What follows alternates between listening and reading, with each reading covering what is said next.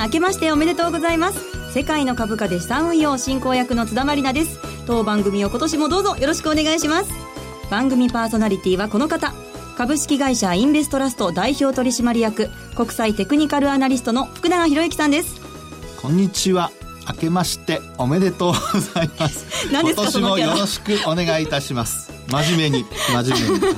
今年もよろしくお願いします,、はいますそしてマネースクエアジャパンシニアコンサルタントの比嘉博さんです。明けましておめでとうございます、えー、今年はですね、はい。より一層、えー株価指数 CFD をですね広めるべくまたこの番組頑張っていきたいと思います。はい今年もどうぞよろしくお願いします。お願いします。そしてマネースクエアジャパンナビゲーターの芦田智美さんです。はい、新年明けましておめでとうございます。今年もどうぞよろしくお願いいたします。はい今日もこのメンバーでお送りしていくんですがあのーなんだか比嘉さんが元気がないように見えるんですけど。そこは触れないであげましょうか。放送前に琴平宮に寄ってこられたんですよね。はい。ラジオ日経の下にあるんですけど、おみくじを引かれたと。はい。結果は？今日です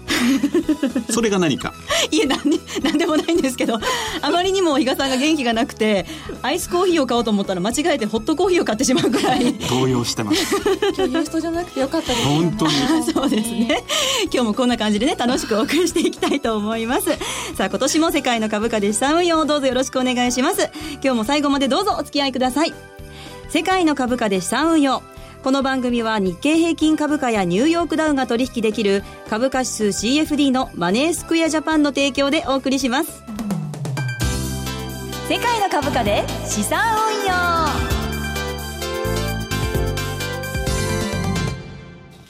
それでは最初のコーナーに行きましょう。題して、マーケットの見方。このコーナーでは足元の相場分析、今週の展望について解説していきます。まず日経平均などの指数を芦田さんからお願いします。はい、えー今日の日経平均株価高値引けとなりました。479円79銭高い。19,594円16銭。日経平均先物日中の終値は540円高い。19,630円。日経225証拠金取引現在レートは19,618円。ニューヨークダウ証拠金取引現在レートは19,894ポイントとなっています。はい、幸先のいいはい大発会スタートとなりましたね。はい。さあ、それでは足元の相場や今週のマーケットのポイントについて比嘉さんからお願いします。はいではまた恒例のはい。津田さんへの質問コーナーから入りたいと思うんですが今年も小テストから始まるんですね。やはりあの年が変わるとですね相場ってそれそれなりにテーマって変わってきたりするんですね。だからテーマを誤って、えー受け止めてると拾ってくる情報自体も誤ったものを拾ってくる可能性があるので、はい。ある程度やはり今の金融市場のテーマっていうのはきちっと押さえておく必要があるかなということで、ええ。今年の今の相場のテーマって何だとお考えになります？今年の相場のテーマは、何でしょう？トランプさんに振り回され相場。うん。そうですね。もう目先 1月20日に大統領就任式が迫っててその後はい2月頭にも予算教書出していくんじゃないかというようなところも言われてて、はい。まあ、去年後半相場を引っ張ってきたのは間違いなくトランプラリーであったんですけども、結局それは期待だけで動いてたと、それがこれ今後実現できるのかどうなのかっていうのが非常に試されるそういう年になるということでその1月20日以降っていうのはかなりやはりあのポイントになるだろうと。ただそれ以外にもですね、はい。今年に関して言うといろんな国ヨーロッパもいろいろ問題抱えてるじゃないですか、ええ。そういう中にあって選挙があると。春先にはオランダフランス、はい。秋にドイツというのもありますしじゃあイギリス EU からの離脱3月末にもというような話をしてますけれども、これがソフトランディングで終わるのかハードランディングで終わるのかはい。っていうところもありますのでそういう意味では国際政治広くですねそういったところがですね今年のテーマとしてやっぱりポイントになるんだろうなというふうに思うんですね。でちなみにそうそういった部分で言うとよくですね、ええ。まあ、為替なんかでよく言われるんですけど為替の歴史って政治の歴史って言われるんですよ。はい、そうなんですか？うん、例えば、はい。プラザ合意っていうのが過去にあったんですけど、結局あれも G5 その時は G5 なんですけどそこで決められたことでいきなりドル円も、えー240円から確か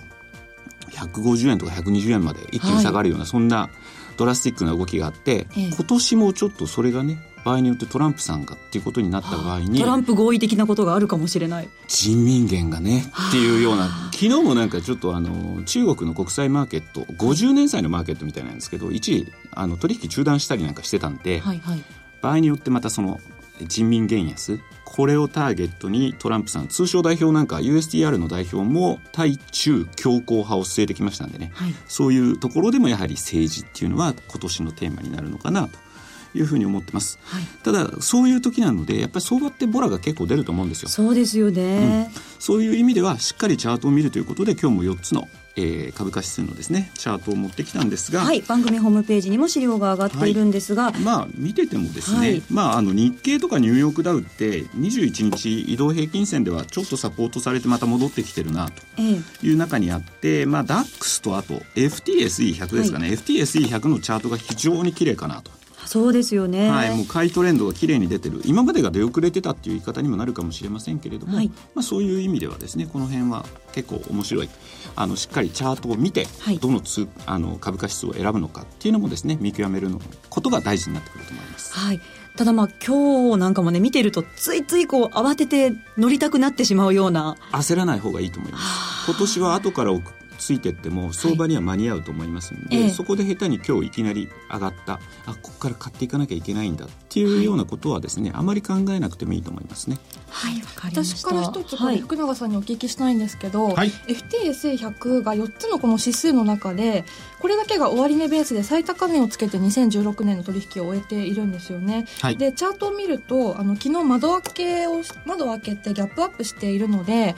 昨年のトレンドを引き継いでいるようには見えるんですけれどもこんな風にトレンドの方向にギャップアップをしたりとかギャップダウンをした時には相場の、まあ、天底を表したりとかあとは、まあ、反転の予兆みたいな風にも考えられるかと思うんですけど、はい。これは今後の動きとしてどういうふうに注目していけばいいんでしょうか？あのギャップアップギャップダウンっていうのは基本的にあの、まあ、スピードが加速したりあるいは今のあの芦田さんの話にあったようにこうトレンド転換になったりすることがよくあるんですよね。はい。でそれはあの当日だけで判断するんではなくて、まあ、やっぱり翌営業日はい。あのその窓を埋めるような動きになるのか、あるいはそのさっきお話した加速するような動きになるのか、はい。まあその2つどちらになるかっていうところから、あの判断するっていうのがポイントだと思いますね。また元の水準に戻るのかどうなのかっていうところなんですかね。はい。なので、それをうまく、あの、捉えられるようになったら、あの、まあ、トレンドが大きく変わるっていうことになると、これまた、あの、少しいろんな他の指標も見ないといけないですけど、まあ、短期的な動きが、あの、まあ、あー今までのトレンドがそのまま伸びるのか、あるいは反転するのかって分かれば、まあ、短期的なそのね、えーロングショートどちらかを、あの、ポジションとして、えー作ることができると思いますので、まあ、そのあたりちょっと参考にしてもらうと、意外と短期トレード、面白いかもしれませんね。はい、昨年末もねあの FT だけちょっと出遅れてる感があるので面白いよっていうお話は出てましたもんね。はいわかりましたさあそれでは福永さんはい。に詳しく相場の見方について伺っていきたいんですけれどもはいはい、えーっと、そうしますと、まあ、日経平均株価っていうことになるかとは思うんですけども、あの、日経平均の方のですね、えー、トレンド見ますと、まあ、これはもう、あの、これまでのおさらいで、あの、基本的にあの、東のボリンジャーバンドなんかを見ていただくと、はい今日の上昇で、プラスシグマをまたまた上回ってきたんですよね。で、プラス2シグマも上回ってきてますので、まあ、この辺の動きを見るとですね、やっぱりトレンド、えー、先ほど比嘉さんからのあのご質問ありましたけど、はいあのーまあ、トランプラリーが、まあ、一応まだ続いているのかなという感じですかね。なのでですね、あのー一応まあ、あのトレンドフォローで、えー、おしめを拾うというパターンでいくのが、一応いいのかなというふうには思いますけどもね。ということははい今週の戦略で言うと？えー、おしめ買いですね。はいただし、これ高値抜けられなかった場合といいますか、まあ要は高値を抜いても、あのー押し返されて上髭を作るようなケースっていうのが、ええ一番その投資家としては痛手が大きいパターンになるので。そうなんですよねはい。なので、まあ、あの、8回からあ3日間ぐらいはですね、はいまあ、今週ちょうど3日、3営業日ですからね、ええ3日間ぐらいはどんな動きになるのかっていうのをちょっと、あの、様子を見ながら、はいえートレードしてほ、えー欲しいなと思います。はい、わかりました。今週の戦略をおしめ買いということで教えていただきました。以上、マーケットの見方のコーナーでした。さあ、それでは続いてのコーナーに行きましょう。マリナルの世界の株価で資産運用トレード大検証パチパチパチさあ、今年もやってまいりました。このコーナー、1週間の成果を発表したいと思います。今週は、ダラダラダラダラダラダラダラダンマイナス1万1900円でした。なんか、どっかのキャラになったんですか なんか。先週ね、あの、先週というか、まあ、昨年末12月22日のクリスマスの休暇に入る前なんですけど、その時に19,375円で1枚買って、OCO の決済注文を入れてたんですよね。芦田さん何笑ってるんですか？それで、先週の放送時12月28日に含み益がプラス1万円を超えていました。そうなんですよ。そこでもう番組内で利益を確保した方がいいよと、散々こうアドバイスをいただいたにもかかわらず、ちょっとあのー、すぐに切り替えずに、明日やろうと思って寝ちゃったんです。そんなことあります？ごめんなさい。本当。すいません、ちょっとあの、ついつい忘年会で飲みすぎてしまったんですかね。翌29日の朝に OCO のストップそのまま引っかかってしまってマイナス1万900円1万1900円という結果になってしまいました。いやもう本当に相場は生き物ですから、うん、先延ばしにせずすぐに行動すればよかったなと反省しています。まあそうは言ってもですね、はい、ちゃんとストップを入れてたっていうので、はい、まあここで止まってた。逆に入れてなかったらもう少し一段したっていうのもあったのかもしれないんで、はい、そこで慌てて損切りというようなことになってた可能性もあるのでね、そういう意味ではあの先ほどのコーナーでもお伝えした通り今やっぱりどういうふうなルールで相場と向き合うのがいいのかっていうのを、今年始めなんで、はい、ご自身でしっかりとルール固めをしてあの相場と向き合うっていうそこが、まあこれからも長く相場と付き合う上での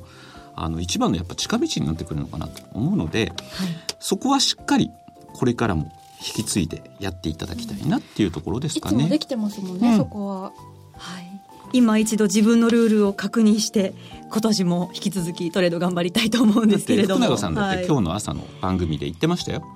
今日のこの相場予想に自信がありますかって言った時に罰を出しましたからね。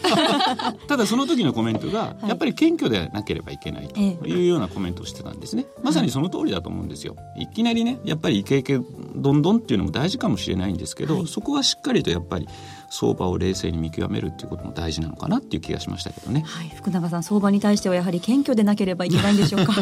それとあのやっぱりほったらかしにしちゃダメですね。明日やろうはバカ野郎ですね 本当に。いやいやいや、まあ、そこまで言わなくてもいいですけど。本当に後悔してます、うん、まああのー、どうどうですかね、まあ、職業にしている人は、基本的にやっぱりあのー、まあ、それがなんていうかね。大きなポジションを持ってやってる人なんかは、はい、基本的にはあのー、ちょっと後にするとかそういうことは一切できないので、まあ、あの、実際にポジション持った時は、皆さんやっぱり、あの、どんな人もですよ。はい。あの、職業とは言わないまでも、基本的にやっぱりお金を運用しているというね、まあ、そういう意識は、やっぱり忘れないようにしてほしいなと思いますね。はい、わかりました。はい、さあ、そして私のこの取引も踏まえつつ、福永さんには、このコーナーで、週足のボリンジャーバンドの、えー、プラス2シグマに沿って終えることができるかというテーマについてお話ししていただけるということなんですが、はい、そうなんですね。あの、今週はですね、それこそあの、まあ、株の世界でいうと今日が大発会で、はい、まあ、あの、取引の初日になりますね。で、それから、あの、水、木、金と3日間取引あるわけですよね。はい、ということで、あの、1週間で、あの、今週はまあ、3営業日しかないと。はい。で、そこで3営業日で1週間が決まってしまうわけですね。週足が。ということで、この3日間で、えー、まあ、これまで何度もお話してきてますけども、ボリンジャーバンドっていう、まあ、トレンドを教えてくれるテクニカル指標がありますが、はい、あの、年末はこれを下回って、これをというのは、こう、プラス2シグマですね。下回って終わってたんですけど、はい、これを、あの、今日、まさに抜けてきたわけですね、上の方に。したがってですね、このまま、あの、プラス2シグマに沿って終えることができるようであれば、まあ、それこそ、あの、まあ、トレンド、上昇トレンドが続いているってことになりますので、はい、えー、そこに沿って終えることができるか、3営業日ね。はい。で、あの、3営業日、もし3日間、あの、上昇して終わったとするとですよ、はい、結構あの、株式市場ってみんなあの、縁起を担ぐ人が多いので、はい、統計上、はい、あの、アノマリーっていうのがありましてですね、ええあの、初日、大発会が、あの、上昇した日だけ数えると、はい、その、あの、年、上がったか下がったかというと、70.5%の確率で上昇してるんですよ。はい、大発会が、えー、上昇して終えた日。上昇して終えた日は、終えた年ですね。終えた年はもう年間の勝率が70%超え。で、あの、過去の統計上、これ1949年から2015年の一昨年までなんですけど、はい、そんな状況になってます。これ、かなりのデータ量ですよね。そうですね。1949年から。はい。ね。で、あと、あの、万が一ですけども、まあ、はい3連勝すると81.3%。おーそれから、あと、今日と明日。はいあの、まあ、明日も上昇した場合。ええこの場合には、勝率は、あの、3日目が、金曜日が、あの、下がって終えたとしても、はい75%。ということでですね、ええ結構勝率は高くなると。だって、大発会が上昇して終えただけでも70%ってことは、3連勝したら大変なことに。ねえ。まあデータですけどね。そうそう。過去の統計上の話なんですが、ええ。ただまあサンプル数が、あの、比嘉さんおっしゃってくれたようにサンプル数が多いのと、はい。それからまあ統計上、あの、そういうふうな形になることが過去多いっていうことと、はい。あとそれから、あの、テクニカル上ですね、ボリンジャーバンドのプラス2シグマに沿って終えるってことになるとすると、はい。これもやっぱり上昇トレンドが継続するってことになるので、はい。まあぜひぜひ、えーですね、まあそのあたりをちょっと確認をしつつ、はい。えー今年の、それこそあの、これもまあちょっと比嘉さんのお話、えー繰り返しになるかもしれませんけど、戦略。はい皆さんどういうふうにするのかね？今週ではなく今年の戦略という1そうですそうです年間の戦略ですね。ね。それが、まあ3日間で全て決まるわけじゃないにせよですよ。はいこの3日間である程度、あのーまあ年間の動きに通じる、えー何かしらヒントがもらえるのであれば、はいそれをうまくこう活用してですね、はい年間しっかりと津田さんの資金がドキ。倍ぐらいになるように頑張れるといいなと。いや、福永さん、はい相場に対しては謙虚なんで倍とは、ね。いやいや、そんなことないんですよ。あの、はい他の人は3倍儲けるかもしれませんから。いや、昨年ね、夏から50万円でスタートして、はいまあこの1週間はマイナス1万1900円でしたが、現在の有効証拠金額、61万4237円ですからそうなん、ですよ。25%以上じゃないですか。これ結構、成績としてはね。悪くないですかね。そうですよ。はい、あともう一つ。相場は確率にかけるゲームです、おー。今日説得力ないでしょ。今日出した人間だから。今日出した、比嘉さんですからね。あとあれですね、今はい。年取り年なので、ええ。利益を取り、こぼさないようにしたいですね。芦田さん、それ考えてきたんですか、今日。多分リスナーの方3人ぐらい笑ってくれてるんじゃないかなと思うんですけど。いやいやい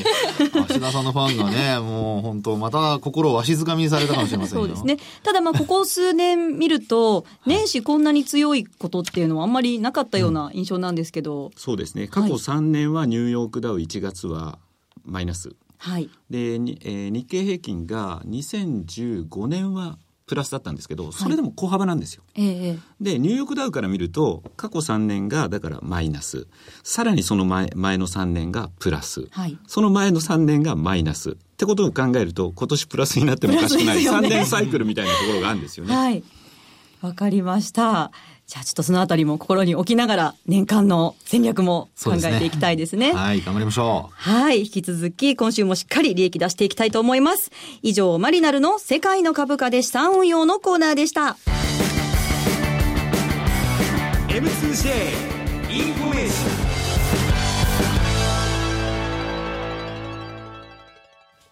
ここでマネースクエアジャパンからのお知らせです。芦田さんよろしくお願いします。はい、えー昨日1月3日に当社のホームページでお知らせを出していたのでもうご存知の方もいらっしゃるかもしれませんが1月上旬に株価指数 CFD のスマートフォン専用アプリをリリースすることになりました。すごい待ってました。ありがとうございます。はい。お知らせが出るまではなかなかこう公にできないので言いたいけれども言えないもどかしさが辛かったんですがようやく言うことができました。株価指数 CFD がリリースしたのは2015年の12月、まあ、当初から本当にたくさんのご要望をいただいていましたので早く皆さんにお届けしたいという気持ちでいっぱいです。はい、私もアプリがあればいつでもどこでもさらに取引しやすくなるなと思っていたのですごく嬉しいです。今もモバイル用のウェブページで取引できますが、それとは違うっていうことなんですよね。はい、今回のはスマートフォン専用のアプリなのでデザインはもちろんのこと機能性や操作性も格段に良くなっていますアプリがリリースしたらまた詳細は番組でもお伝えできればと思っていますので楽しみにしていてくださいはい、間もなくリリースを迎えるとのことですので、まだ口座をお持ちでない方はこれを機に一緒にアプリを使ってお取引スタートしましょう。はい芦田さんありがとうございました。ここでお知らせです。マネースクエアジャパンでは株価指数 CFD をスマートフォンでお取引したいというご要望にお答えし、1月中旬にトレードアプリ CFD ポケトラをリリース予定です。アプリの特徴として、特許取得のトラリピをはじめとした発注管理機能や各種注文、クイック入金サービスなど、充実した機能が搭載されています。さらにポジション一覧はサマリー表示でお取引状況を一目で把握することができるほか、ほぼ24時間、祝日も取引できる株価指数 CFD のレートをいつでもどこでもリアルタイムでご覧いただけます。iPhone、Android の両方に対応しており、マネースクエアジャパンに株価指数 CFD の口座をお持ちの方はすぐにご利用いただけます。詳細についてはアプリストアで CFD ポケトラと検索するか、番組ウェブサイトにあるバナーから特設ページをご覧ください。当社の取扱商品は投資元本以上の損失が生じる恐れがあります。契約締結前交付書面をよくご理解された上でお取引ください。金融商品取引業関東財務局長金賞第2797号株式会社マネースクエアジャパン。以上 M2J インフォのコーナーでした。福永博之のマーケットトピック。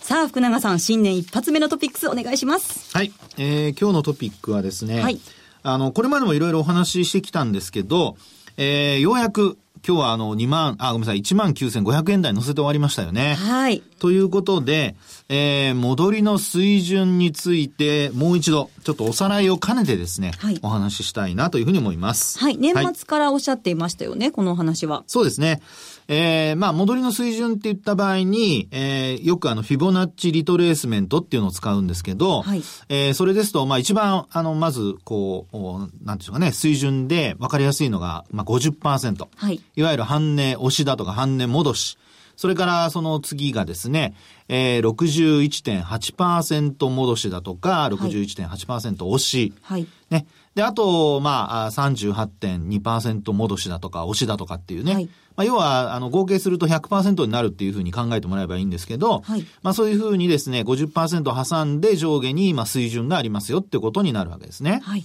で、それ以外にもう一つ、あのーまあ、あ通常よく使われるのはその61.8とかその辺なんですが、基本的にあの、もう一つ表、あの、水準があって、これはあの、これまでお話ししていたものになりますけど、えー、76.4%戻しという水準ですね。はい。76.4%戻し。はい。で、えーこの水準までが、あの、まあ、戻せるか戻せないかということで、年末、あの、この水準戻しきれずに終わっていたんですよね。はい。ところが今日もう500円近く値上がりしてですね、一気に抜いちゃったと。あっという間でしたね。ね、本当あっという間ですね。はいで、ちなみにですね、これあの、私が見てるのは M2J さんのツールでですね、約定ベースになりますけども、えー2万トンで967円というのが、これ2015年6月の高値ですね。はいそれからあと安値が、あーこちらも今年、えー昨年ですね、昨年の6月安値になりますけど、えー、14,772円ということで、えーこれで見ますと、えっ、と、76.4%戻しというのが、ちょうど19,504円98銭とはいいうことだったんですね。で、この水準を今日、おまさに、えー上回って終えているということになります。で、えーこの水準、あの、一旦抜いたからそれで終わりということではなくて、基本的にそのトレンドが、あの、継続するためにはですね、この水準を下回ることなく、えーそのままやっぱり上昇を続けないといけないんですね。はい。で、また、あの、高値も更新しないといけないということなんですけども、まあ、基本的に、えー、まあ、あ今週、その、さっきお話した3日間で、えー、19,504円98銭というのを上回って終えること、これが週足がもうあの確定することになりますので、はい一番まず重要なポイントになりますね。ええで、もし上回って終えたとおしますと、その後は、もうあの、2015年の、はいえーっと、11月になりますかね、あの、高値2万円乗せたところがあるんですけど、はいあの、現物の方は12月1日なんですが、えー CFD の方は実は、あの、11月なんですね。なので、えーその時のお高値を抜けるかどうか、まあ、その期待が、あーその76.4%戻し水準を上回ったまま終えることができれば、えー高まってきますよっていうことになるわけですね。はい。だそうすると、あの、トレンド的にはもう上向きのトレンドになりますので、ええまあ、基本的には先ほど、あの、お話した、冷やしのボリンジャーバンドなんかと合わせてみると、はいえー高値を超えるう可能性が出てくると同時に、冷やしでも、あの、上昇トレンド続けているとなればですね、ええー冒頭にお話した戦略、はい。おしめ買いのね、はい。はい、戦略が、えー生きてくるのではないかと。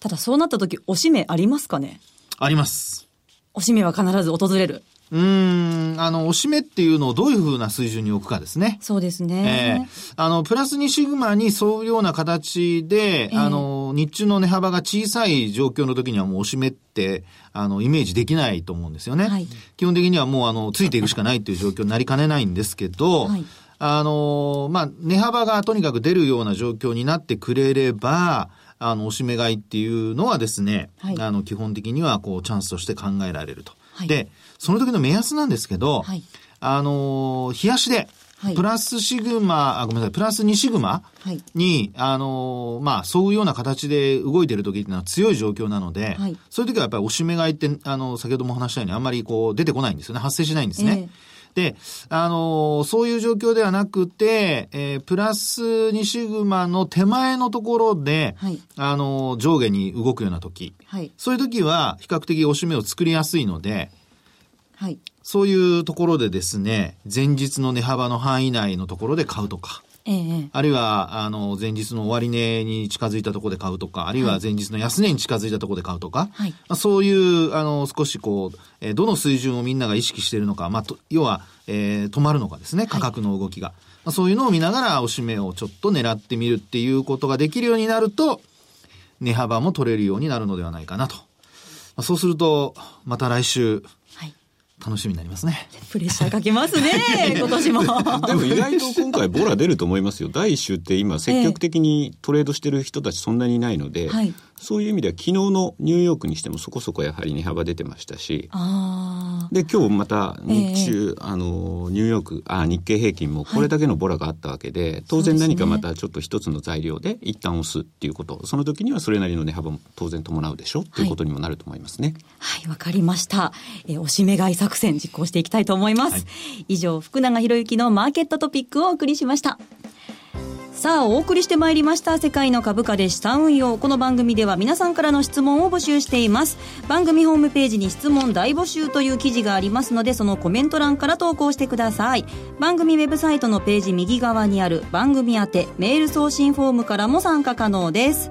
そしてユースト配信日特別プレゼントはまだまだご応募受付しています、えー番組特製500円分のクオカード、えープレゼントです。1月10日火曜日の締め切りです、えー詳しくは番組ホームページをチェックしてください。ご応募にはキーワードが必要ですので先週の放送も合わせてぜひチェックしてください。さあそして番組公式ツイッターもスタートしています。世界の株価で資産運用もしくは RN アンダーバー世界で検索してください。ツイッター限定気まぐれ講師マリナル写真館もやっています。さあここまでのお相手は福永博之さんマネースクエアジャパン比嘉宏さん。芦田智美さんそしてマリナルこと津田マリナでした。来週はユーストリームの配信がありますからね、はい。放送を聞いていただいてユーストリームもぜひご覧ください、それではまた来週です。さようなら。さよなら。世界の株価で資産運用。この番組は日経平均株価やニューヨークダウが取引できる株価指数 CFD のマネースクエアジャパンの提供でお送りしました。